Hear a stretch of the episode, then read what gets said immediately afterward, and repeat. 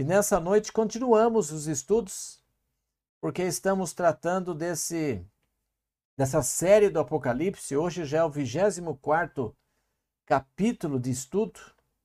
E também vai ser uma bênção para todos nós, você vai ver como isso vai ser gratificante. O tema de hoje, revelações da esperança.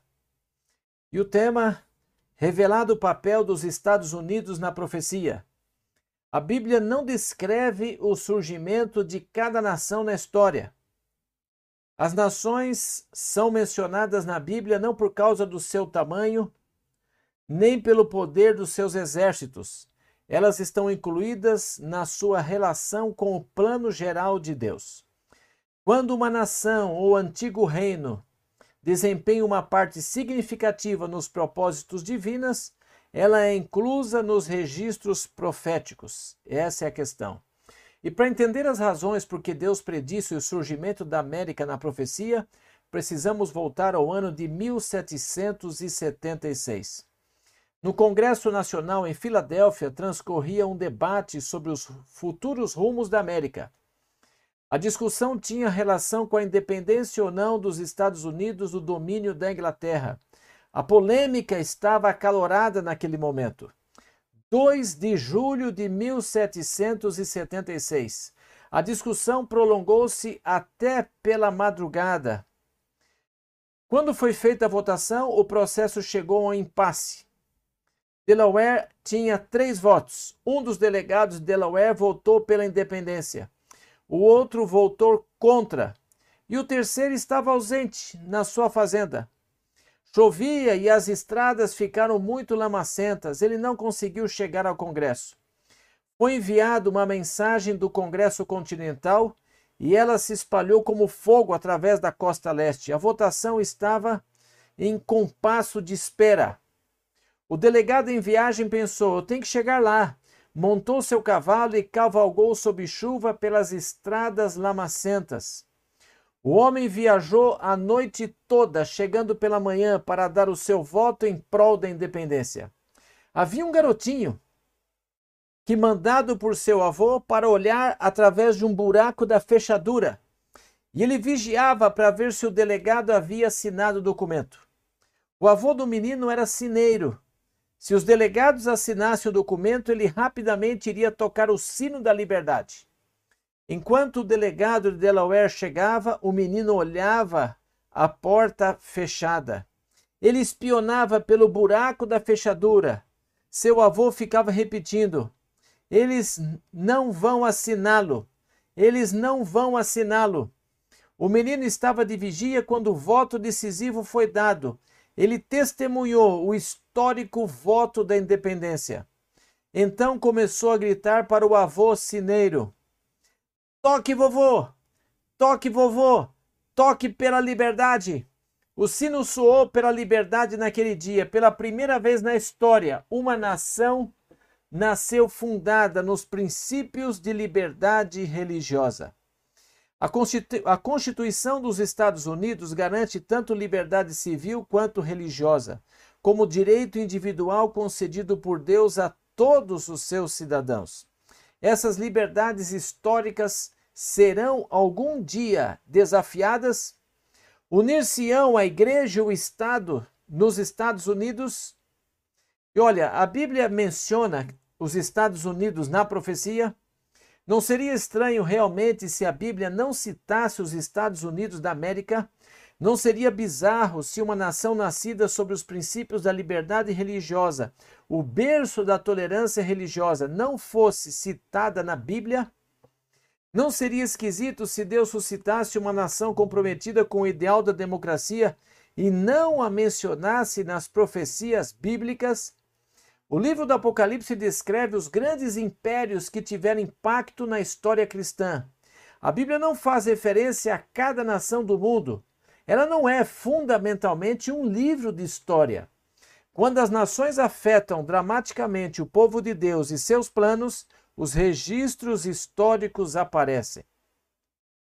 A Bíblia pôs Babilônia em evidência porque Nabucodonosor, o seu rei, atacou Jerusalém, o povo de Deus. A Bíblia citou a Bedopérsia porque esta nação venceu Babilônia e libertou o povo de Deus. A Grécia uniu o império em um só idioma para que o evangelho pudesse ser mais facilmente proclamado. Todo o Novo Testamento foi escrito em grego. Jesus nasceu nos dias do Império Romano. Ele viveu, realizou seu ministério e morreu numa sociedade romana. A igreja, a união igreja-estado, sob a bandeira romana dos primeiros séculos da verdade, ela eh, perseguiu o povo de Deus e se opôs ao evangelho. A Bíblia cita as nações não por, não por, por ser um poder político, mas quando desempenham um papel relacionado ao plano maior de Deus. Em Apocalipse 13, teve, temos um novo poder descrito ali. Veja, Apocalipse 13, 11. Vi ainda outra besta emergir da terra, possuía dois chifres, parecendo o cordeiro, mas falava como o dragão. Assim, a outra besta, diferente da primeira mencionada nos versos 1 a 10. De acordo com a Bíblia, o que uma besta representa na profecia? Daniel 7:23. Então ele disse: O quarto animal será um quarto reino na terra.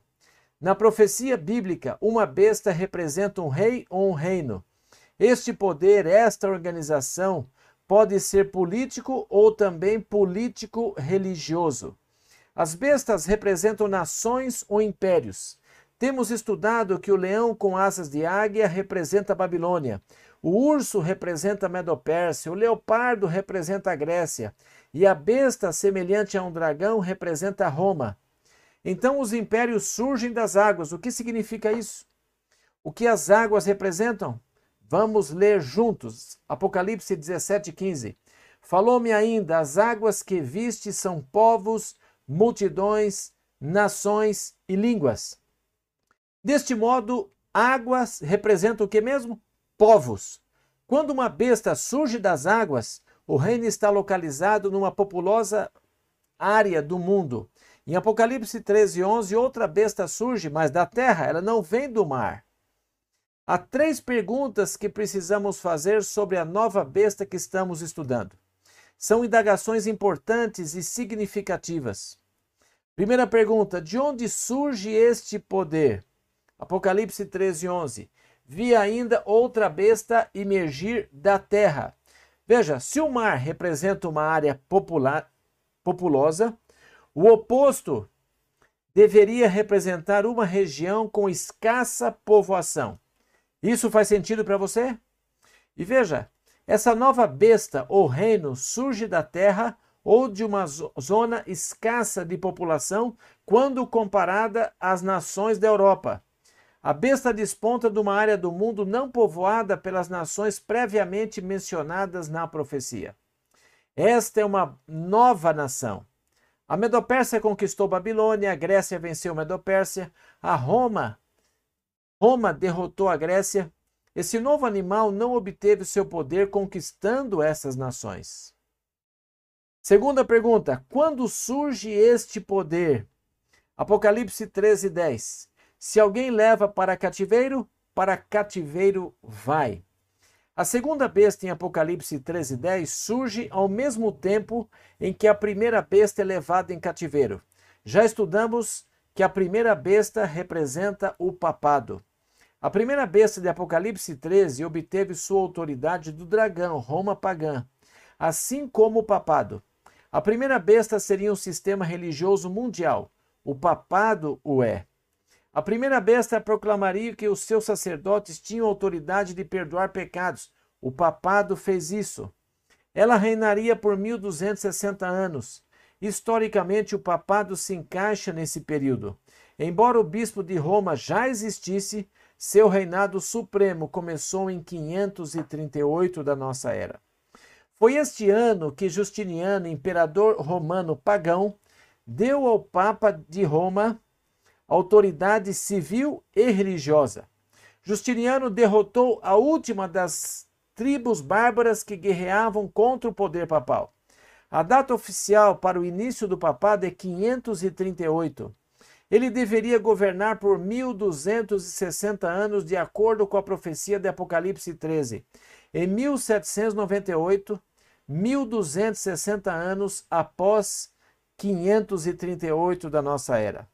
Berthier, general francês enviado por Napoleão, aprisionou o Papa e o levou cativo. Apocalipse 13, 10 diz que a primeira besta, o papado, seria aprisionado. Isso aconteceu em 1798. A segunda besta de Apocalipse 13 surgiria de uma região previamente desconhecida do mundo, por volta do tempo em que a primeira besta, o papado, seria levada para o cativeiro, ou seja, 1798. Por décadas, os estudiosos da Bíblia têm visto o cumprimento especial desta profecia nos Estados Unidos da América. Veja, terceira pergunta: como esse poder aparece? Apocalipse 13, 11 diz: Vi ainda outra besta emergir da terra, possuía dois chifres, parecendo um cordeiro. Esta besta surge em torno de 1798 e uma de suas características distintivas é que tem dois chifres como de um cordeiro. Leão é um animal velho, o urso é um animal velho, o leopardo e o dragão são animais velhos. Já o cordeiro é um animal novo.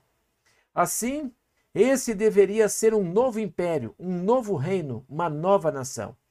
Eis um novo país que surgiria de uma área quase desabitada, Lá pelos idos de 1798, ele tem dois chifres como de um cordeiro. O que não existe nesses chifres? Não há coroas sobre os chifres da segunda besta. A primeira besta tinha chifres com coroas. Confira em Apocalipse 13, verso 1. Vi emergir do mar uma besta que tinha dez chifres e sete cabeças, e sobre os chifres dez diademas. O poder dos velhos reinos vinha da coroa ou dos reis. Coroas indicam autoridade real, mas a jovem besta não tinha qualquer coroa sobre os seus chifres. A ausência de coroas indica liberdade. O poder da segunda besta não provém de um rei. Ela tem dois chifres, uma forma democrática e republicana de governo. Esses dois chifres são dois princípios extremos externos dos quais derivam o seu poder. Chifres são símbolos de poder. Eles indicam que a besta obtém seu poder de liberdade política e religiosa. Quais são os dois princípios fundamentais da lei americana? Liberdade política e religiosa. Eis um novo poder, surgiu em torno de 1798, apareceu numa área relativamente deserta e não previamente ocupada por outros impérios bíblicos, ela foi estabelecida por Deus para ser campeã da liberdade política, onde o povo pudesse falar de acordo com seus ditames de sua consciência, adorar a Deus consoante suas crenças. Esta era a nação. Terceiro, não há coroas em seus chifres. A ausência de coroas indica um novo poder realmente livre. Chifres são símbolos de poder e indicam que a segunda besta deriva seu poder da liberdade política e religiosa. Esta besta é semelhante a um cordeiro, é um novo império. Surge cerca do ano 1798. Nasce numa área não populosa de uma, com uma semente plantada no solo. Cresce rapidamente em proeminência e poder. Ouça como um historiador descreve o surgimento da América. Veja, aqui nós temos G.A. Thompson na página 645 do seu livro. Olha o que ele diz. É, o mistério do seu surgimento do nada, como uma semente silenciosa, crescemos até sermos um império. Surgiu da terra como uma silenciosa semente. Que descrição perfeita! Um escritor da década de 1800, por nome Uriah Smith, em seu livro Daniel e Apocalipse, página 578, ele diz assim: Emergindo em meio ao silêncio da terra, crescendo diariamente em poder e força. Sim, senhoras e senhores, os Estados Unidos da América preenchem as características proféticas. Eles apareceram cerca de 1798 numa área pouco povoada, tinham uma forma diferente de governo, eram realmente uma nação jovem, como um cordeiro e não semelhante a um velho animal, cresceriam até uma posição de poder e influência mundial de forma muito rápida. Qual é a nação que se ajusta a essa exposição ou descrição? Trata-se dos Estados Unidos da América. Eles surgiram no tempo, lugar, conforme o modo preditos. Louvo a Deus porque os Estados Unidos são descritos pela profecia bíblica. Porque desde o berço a liberdade religiosa da América cresceu e se espalhou pelo mundo. Deus sabia o que estava fazendo quando suscitou uma nação que seria a defensora da liberdade religiosa. Sabe? Muitas nações advogam liberdade, países de todo o mundo que defendem os ideais democráticos. Se esse fosse sempre o caminho, seria ótimo. A Estátua da Liberdade, no porto de Nova York, erguendo bem alto a sua tocha, é a marca da liberdade desta nação. O poema escrito na base do pedestal da estátua termina com estas palavras: Mantende terras ancestrais sua pompa histórica. Brada ela com lábios silenciosos. Dai-me os cansados, os pobres, as massas apinhadas que anseiam respirar livres. Ignóbil recusa de suas praias férteis, enviai-me esses desabrigados assolados pela tempestade. Ergo minha tocha ao lado do portal dourado. Está aí. Que o sino da liberdade ressoe as badaladas da independência. Mas, senhoras e senhores, a cena se transmuda. E as escrituras dizem em Apocalipse, capítulo 13, verso 11: Vi ainda outra besta emergir da terra, possuía dois chifres, parecendo cordeiro, mas falava como dragão. Ela fala como um dragão. Algum dia, no final, a liberdade religiosa será retirada. Como uma nação fala? Qualquer nação fala através de suas leis.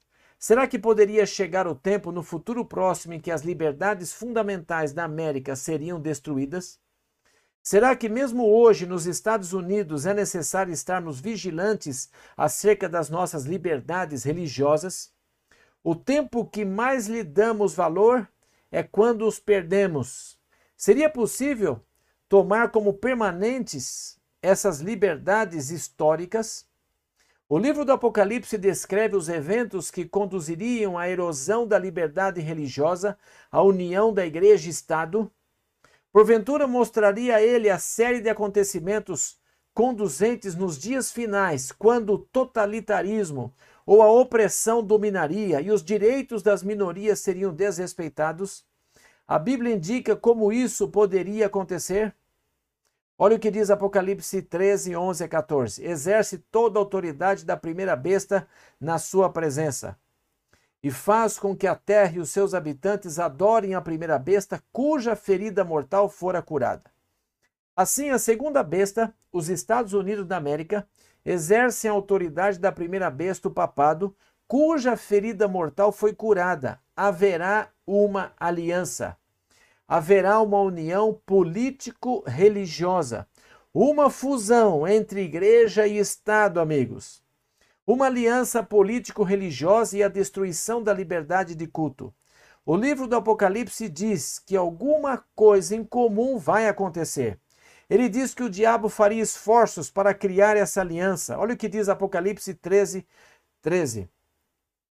Também opera grandes sinais, de maneira que até fogo do céu faz descer a terra diante dos homens.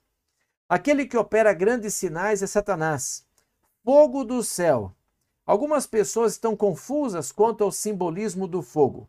No Antigo Testamento, uma coluna de fogo conduzia o povo de Israel à noite pelo deserto. No Antigo Testamento, entre os dois querubins, os dois anjos no santuário, a presença de Deus era manifestada em fogo.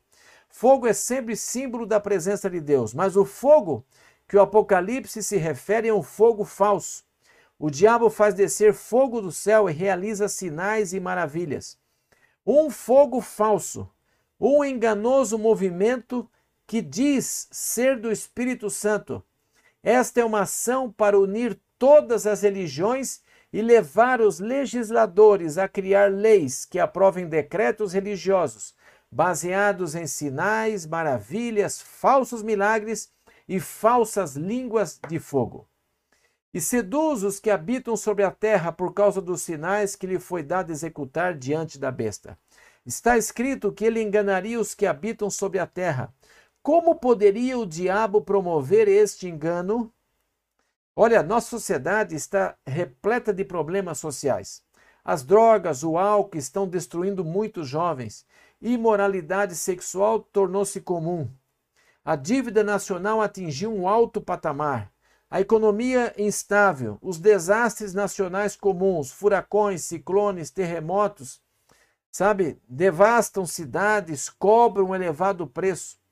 O que aconteceria se esses desastres naturais aumentassem progressivamente? O que aconteceria se houvesse falta de alimentos e tumulto nas ruas?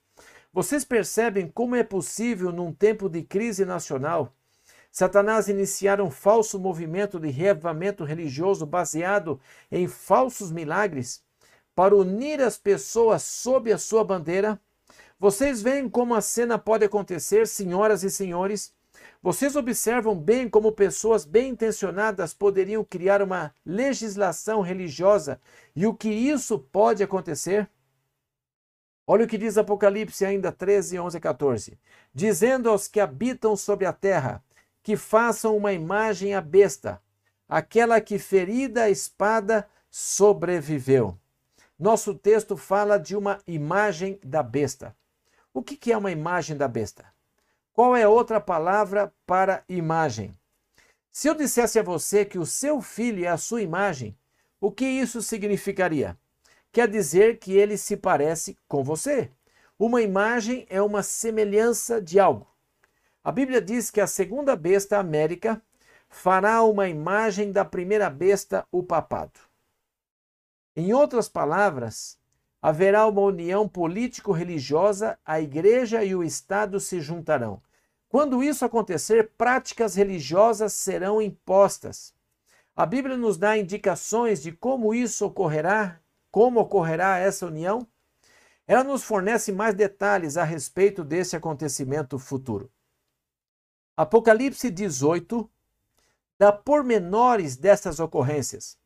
Eis os eventos que cercam a união da igreja com o Estado. Atente para o cenário. Aqui está o motivo porque líderes religiosos bem intencionados serão envolvidos nisso. O que faz Satanás? Apocalipse 18, 5. Seus pecados se acumularam até o céu. Em outras palavras, a sociedade dos últimos tempos se tornará como Sodoma e Gomorra, como o mundo nos dias de Noé. E os líderes religiosos dirão: o único meio de salvarmos a América do caos é pressionarmos os legisladores para que criem leis que nos levem de volta a Deus. O americano comum diz: Ah, isso está certo. Veja o nosso país, ele está indo para água abaixo. Você percebe a sutileza de Satanás? Então, os milagres começam a ser realizados nas igrejas que não obedecem plenamente à palavra de Deus. Esses falsos milagres fazem com que o povo diga: Veja, esse é o poder de Deus. Porque Satanás fará tudo isso para conseguir a união entre igreja e Estado. Note o segundo ponto de Apocalipse 18, que é destacado no verso 7. E se glorificou e viveu em luxúria Aquele será um tempo em que a economia estará de vento em popa, embora o pecado prolifere. É tempo de grande luxúria, gente. O terceiro ponto está no verso 8. Ela sofre desastres naturais. Isso concede ênfase ao quadro. Desastres naturais ocorrerão: terremotos, incêndios, inundações, furacões, tornados, ciclones os juízos de Deus começam a cair sobre a terra. Apocalipse 18, 10. Você está conseguindo captar a cena? O que acontecerá antes da união da igreja com o Estado? Algo dramático sobrevém? Apocalipse 18, 17 diz assim: Em uma só hora ficou devastada tamanha riqueza.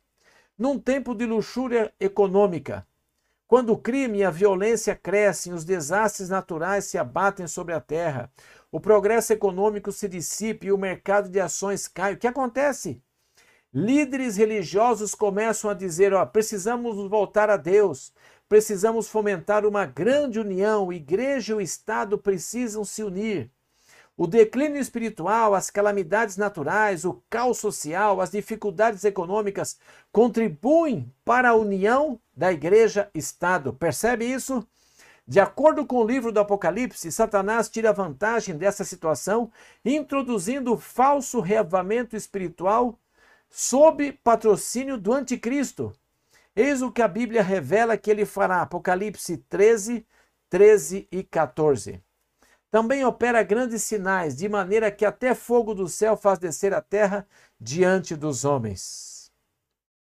Gente, seduz os que habitam sobre a terra, por causa dos sinais que lhe foi dado executar diante da besta. Sucede então um frenesi religioso. As pessoas se regozijam nesses milagres, um reavivamento religioso num tempo de dificuldades econômicas. As pessoas se voltam para Deus num tempo de caos social e aumento de crime, crime, criminalidade. Os legisladores são pressionados. Veja o que vai acontecer. Apocalipse 16, 14. Porque eles são espíritos e demônios, operadores e sinais, e se dirigem aos reis do mundo com o fim de juntá-los para a peleja do grande dia do Deus Todo-Poderoso. Não me compreendam mal. A Bíblia prediz que haverá um poderoso e genuíno reavamento pelo Espírito antes de Jesus vir, não é mesmo? Exato. A terra será iluminada com a glória de Deus, o Espírito Santo será derramado poderosamente, os doentes serão curados. Mas isso também aponta para o fato de Satanás, sabedor que vai haver um reavamento, incitará as massas a um falso despertamento religioso. Ele produz um falso reavamento num tempo de caos para forçar líderes políticos a assinar acordos que legislem sobre moralidade. Agora a questão é: como pode saber a diferença entre o verdadeiro e o falso reavamento? Não é esse o assunto? Veja o que a Bíblia diz em Mateus 7, 21 a 23. Nem todo que me diz Senhor, Senhor entrará no reino dos céus. O importante não é o que eles dizem, mas se estão levando uma vida de obediência. O amor conduz à obediência. As pessoas poderão dizer Senhor, Senhor, mas se elas realmente amam a Cristo, farão o que ele manda. Jesus diz: Nem todo que me diz Senhor, Senhor, mas aquele que faz a vontade de meu Pai que está no céu. Muitos naquele dia hão de dizer-me: Senhor, Senhor, porventura não temos nós profetizado em teu nome? E em teu nome não expelimos demônios, e em teu nome não fizemos muitos milagres. Note que muitos dirão. Qual foi a primeira palavra mesmo? Muitos. Eles fizeram três coisas: profetizaram em meu nome, expeliram demônios em meu nome e operaram maravilhas e milagres em seu nome. Nome de Jesus. Não devem estar do lado de Deus. Esse deve ser o verdadeiro reavivamento, certo? Errado. Veja o que a Bíblia diz. Então lhes direi explicitamente: Nunca vos conheci. Apartai-vos de mim, os que praticais a iniquidade. Eles profetizaram no nome de Jesus, todavia, Jesus disse que nunca os conheceu. Eles fizeram milagres no nome de Jesus e Jesus nunca os reconheceu. Eles expeliram demônios em seu nome e Cristo jamais os conheceu. O que Jesus Cristo lhe diz? Apartai-vos de mim, os que praticais iniquidade. A evidência de, genu... de genuína fé não está baseada no que eles clamaram ter feito em seu nome. A prova está em se a graça de Deus os levou a ter uma vida de obediência e a seguir a Jesus por todo o caminho, guardando os seus mandamentos e tendo a fé de Jesus. Vocês perceberam, senhoras e senhores, que Satanás operará falsos milagres. As multidões ficarão agitadas. Grandes líderes carismáticos estão surgindo. Eles vão clamar que a América está em decadência. Apelarão para que se promulguem leis religiosas que imponham a moralidade. Mas as Escrituras nos dão um princípio que nos auxilia, auxilia a conhecer a diferença entre o verdadeiro e o falso reavivamento. Veja você. Isaías 8:20, olha o que diz: A lei e ao testemunho, se eles não falarem segundo esta palavra, jamais verão a alva. Atente cuidadosamente para o fato de que a Bíblia não diz que não há amor ali. Há muitos movimentos religiosos que demonstram muito amor. Ela não diz que não há verdade ali. Muitos movimentos religiosos pregam alguma verdade. O diabo não pode enganar ninguém se não houver alguma verdade. Ela não diz que não há poder ali, porque o diabo possui muito poder. A Bíblia diz: a lei, os dez mandamentos, o testemunho das Escrituras. Se eles não ensinarem em harmonia com a lei de Deus, é porque não tem iluminação. Você segue a luz. Numa noite escura, você precisa de luz. Não se preocupe se este movimento diz ter poder. Não se preocupe se ele tem uma maioria popular. O que você está procurando é luz, a luz da palavra de Deus que emana da sua lei, a luz da palavra divina que brilha na verdade de Deus. Agora me permitam fazer uma pergunta. Se o diabo quiser unir religiosamente as pessoas, que meio ele poderia usar? O que, que você acha? Qual é o ponto que muitos cristãos concordam? Que veículo ele usou na Roma antiga para unir o paganismo e o cristianismo, no tempo em que o império estava desintegrando? Poderia a história se repetir? No antigo Império Romano, os pagãos tinham suas diferenças com os cristãos, mas o venerável Dia do Sol os unia. Gostaria de saber se o diabo faria isso de novo em nossa época? Vamos rever o passado e considerar algumas coisas incríveis acerca do futuro.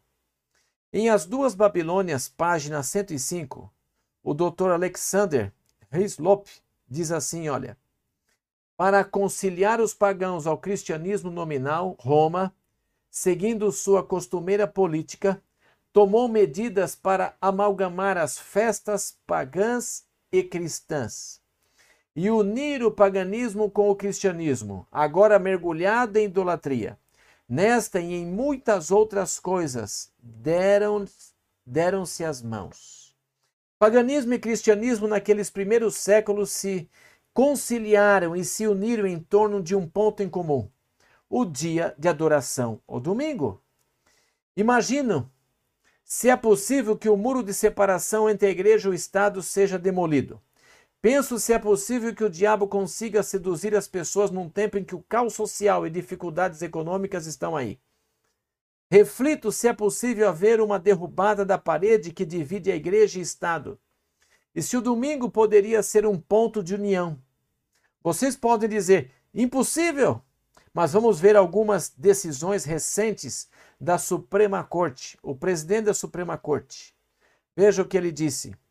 O muro de separação entre a igreja e Estado é uma metáfora baseada em uma má interpretação da história. Olha que coisa. Uma declaração fascinante do presidente da Suprema Corte. Eis outra declaração surpreendente publicado aí no nesse nessa publicação. À medida que o segundo século da Declaração de Direitos chega ao fim, a Suprema Corte está redefinindo o que significará liberdade religiosa no terceiro século. De modo geral, uma nova abordagem da Corte auxilia as religiões convencionais em detrimento das não convencionais. Esse novo enfoque da Suprema Corte apoia as religiões predominantes, mas se você for um pouco diferente, poderá ter problemas e dificuldades. Seria possível nossas liberdades históricas serem desfeitas? Seria possível que num tempo de crise o domingo pudesse ser um ponto de união? É isso possível? O juiz William Douglas estava falando recentemente sobre as antigas leis dominicais, atualmente registradas nos anais, e disse o seguinte: Parece estar claro que, mediante essas leis, os estados podem obrigar, mediante sanções legais, restringir o trabalho e as recreações no domingo, por causa dos pontos de vista majoritários sobre este dia. A lei do Estado torna o domingo um símbolo de respeito ou participação. Senhoras e senhores, a lei da igreja e Estado está se desgastando em alguns setores. A Bíblia prediz que haverá uma união da igreja com o Estado na própria América e que líderes religiosos aderirão a ela. Você pode dizer: impossível! Permita-me lembrá-lo de uma mini crise com a qual vocês podem identificar-se. O mês é maio e o ano 1976. Vocês podem lembrar-se do que aconteceu? Alguns de nós ainda se recordam. Vamos clarear as memórias. Em maio de 1976, houve um enorme desabastecimento de gasolina na América. Você se lembra das longas filas nas bombas? Harold Lindsay era o editor do Christian Today e o Dr. Lindsay fez uma proposta para resolver o problema do combustível. Olha o que ele disse. Todos os negócios, inclusive os postos de gasolina e restaurantes, deveriam fechar aos domingos, mediante imposição legislativa através de pessoas devidamente eleitas pelo povo. E disse mais: temos uma enorme crise na América. Não podemos comprar gasolina suficiente. Assim, se todos os cristãos fizerem um lobby pressão sobre os legisladores, poderemos usar o domingo como dia da família, pouparemos gasolina, levaremos a América de volta a Deus desse modo e ainda resolveremos o problema do abastecimento de combustível. Essa foi só uma mini crise. Imagine uma crise maior se abatendo sobre os Estados Unidos. O que a Bíblia diz que aconteceria no final? Veja Apocalipse 13, 14 e 15. Dizendo aos que habitam sobre a terra que façam uma imagem à besta, aquela que ferida a espada sobreviveu. E foi-lhe dado comunicar fôlego à imagem da besta, para que não só a imagem falasse, como ainda fizesse morrer quantos não adorassem a imagem da besta.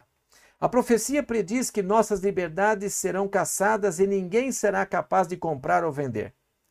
Pat Robertson é um renomado líder religioso e já concorreu à presidência dos Estados Unidos. Em seu livro The New World Order, ele declara o seguinte: a obrigação prioritária que tem um cidadão da ordem mundial divina relaciona-se a si mesmo. Lembra-te do dia de sábado para o santificar. É um mandamento para o benefício pessoal de cada cidadão. As maiores civilizações surgiram quando as pessoas descansavam e buscavam inspiração em Deus. As leis americanas que obrigavam a um dia de repouso, leis dominicais, foram anuladas como uma violação da separação entre igreja e Estado, como uma afronta aberta a Deus e ao seu plano.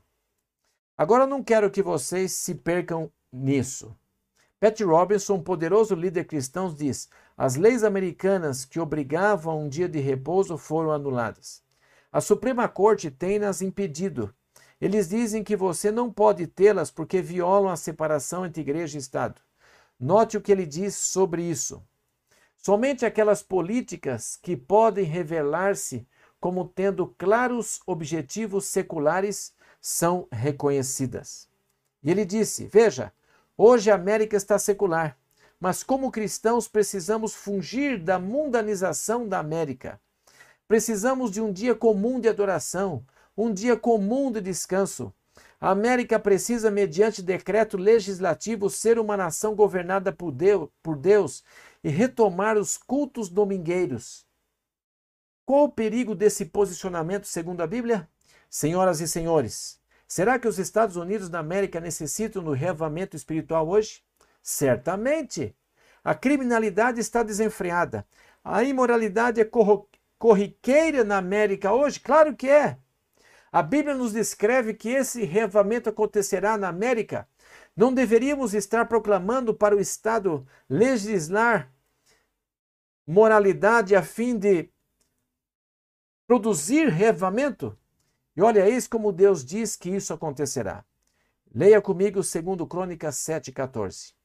Se o meu povo, que se chama pelo meu nome, se humilhar e orar, e me buscar, se converter dos seus maus caminhos, então eu ouvirei dos céus, perdoarei os seus pecados e sararei a sua terra. Senhoras e senhores, digo-lhes que o reavivamento na América jamais acontecerá por imposição de leis políticas. Ele nunca procederá de cristãos que pressionam seus legisladores. Isso somente levará à intolerância religiosa para com aqueles que não prestam culto segundo o modo prescrito. Deus está pedindo um reavamento, mas diz: se meu povo se humilhar, orar, se arrepender dos seus pecados, buscar a minha face, eu mandarei o reavamento. E ele virá. Essa é a questão. O reavamento começa no coração, no meu coração, sob nossos joelhos, com o rosto em terra, pedindo a Deus para perdoar nossos pecados, arrependidos de nossa sensualidade, adultério, egoísmo, cobiça, materialismo. Você concorda comigo? O reavamento divino não é prescrito por leis humanas, pelo despertamento do coração. Ele deve penetrar profundamente em nós e não provir de ações legislativas do governo. Senhoras e senhores, quando o reavamento procede do coração, não precisamos que o Estado promulgue uma lei para tornar santo o primeiro dia da semana, porque ele procederá de nosso coração e seremos salvos pela graça. Jesus disse: Me amardes, guardareis os meus mandamentos. Há dois tipos de reavamento, o falso e o verdadeiro. Há o falso reavamento para a maioria baseado em sinais e maravilhas num tempo de crise econômica e dificuldades. O falso reavamento reúne grande número de cristãos para exercer lobby e opressão sobre legisladores a fim de estabelecerem um Estado cristão que leva ao totalitarismo. O segundo reavamento é um despertamento de coração, um reavamento da mente, do espírito, da graça de Deus que nos purifica do pecado. É o reavamento da graça de Deus que nos fortalece. A graça divina me conduz à obediência. É um reavamento da lei de Deus, um retorno aos dez mandamentos, é tudo que eles prescrevem, inclusive o sábado bíblico. Este reavamento move o mundo, como aquele ocorrido no primeiro século que abalou a nossa terra. No primeiro século, um grupo de soldados romanos ouviu a mensagem do Evangelho. O apóstolo Paulo estava preso em Roma e a sua influência se espalhou pela cidade. Conta-se a história de 40 soldados romanos que se comprometeram a seguir a Cristo. A legião romana levou esses 40 soldados para o norte da Itália e zombou deles. Despiu-os, colocou-os no terreno gelado por toda a noite, até que fossem congelados até a morte. Esses 40 soldados haviam aceitado a Cristo e não queimaram incenso aos Césares. Foram postos descalços sobre o gelo, começaram a congelar, estavam desprovidos de qualquer vestimenta. As legiões romanas se acamparam na praia, vigiando aqueles soldados. Acenderam fogueiras para si, ocasionalmente o vento soprava o ardente calor até o campo de gelo. Eles podiam sentir o calor bafejando em seus corpos. As legiões cozeram alimentos, fizeram festa, enquanto os homens condenados eram forçados a congelar. Aqueles bravos soldados começaram a cantar: Quarenta combatentes por ti, ó Cristo. Tua seja a honra, tua seja a glória, tua seja o louvor para sempre. A noite se arrastava, seus pés, artelhos e mãos estavam ulcerados pelo frio. Um daqueles homens não conseguiu resistir mais. Correu em direção à praia e disse: Olha, eu ofereço incenso a César. Uma nova canção ecoou através do gelo naquela noite. Trinta e nove combatentes por ti, ó Cristo. Tua seja a glória, tua seja a honra. O capitão dos exércitos romanos Aquecido pelo calor da fogueira, tomou sua capa e começou a caminhar rumo ao gelo. E voltando-se, disse: Eu também me tornarei um cristão. E o cântico voltou a ressoar: Quarenta combatentes por ti, ó Cristo. Tua seja a glória, tua seja a honra, tua seja o louvor. Deus tem um grupo de pessoas nos últimos dias da história da Terra. Eles terão coragem de seguir a Cristo, custe o que custar.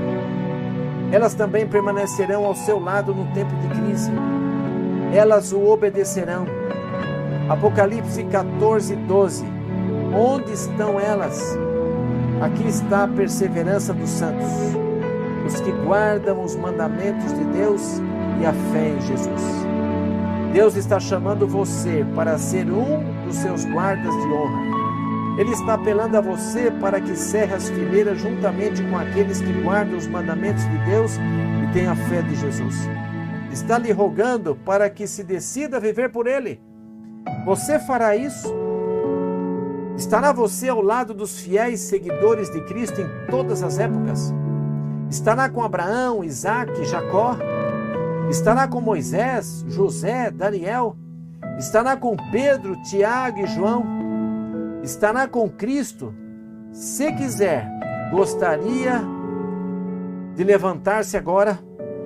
Gostaria de levantar a sua mão onde você está, dizendo: Senhor, quero fazer parte desse grupo que vai ser fiel ao Senhor. Quero orar por você. Obrigado, bom Deus, pela esperança que temos em Cristo Jesus. Temos liberdade hoje, mas dias piores virão. Por favor, Senhor, que possamos permanecer firme em Cristo Jesus. Possamos ter a tua palavra no coração. Esteja conosco, Senhor, nesses dias.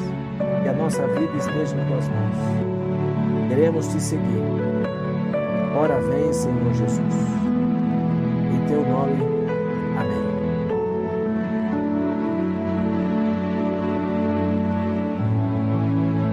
Deus te abençoe e guarde. Foi muito bom ter a, a sua presença aqui e que a graça de Deus esteja com você.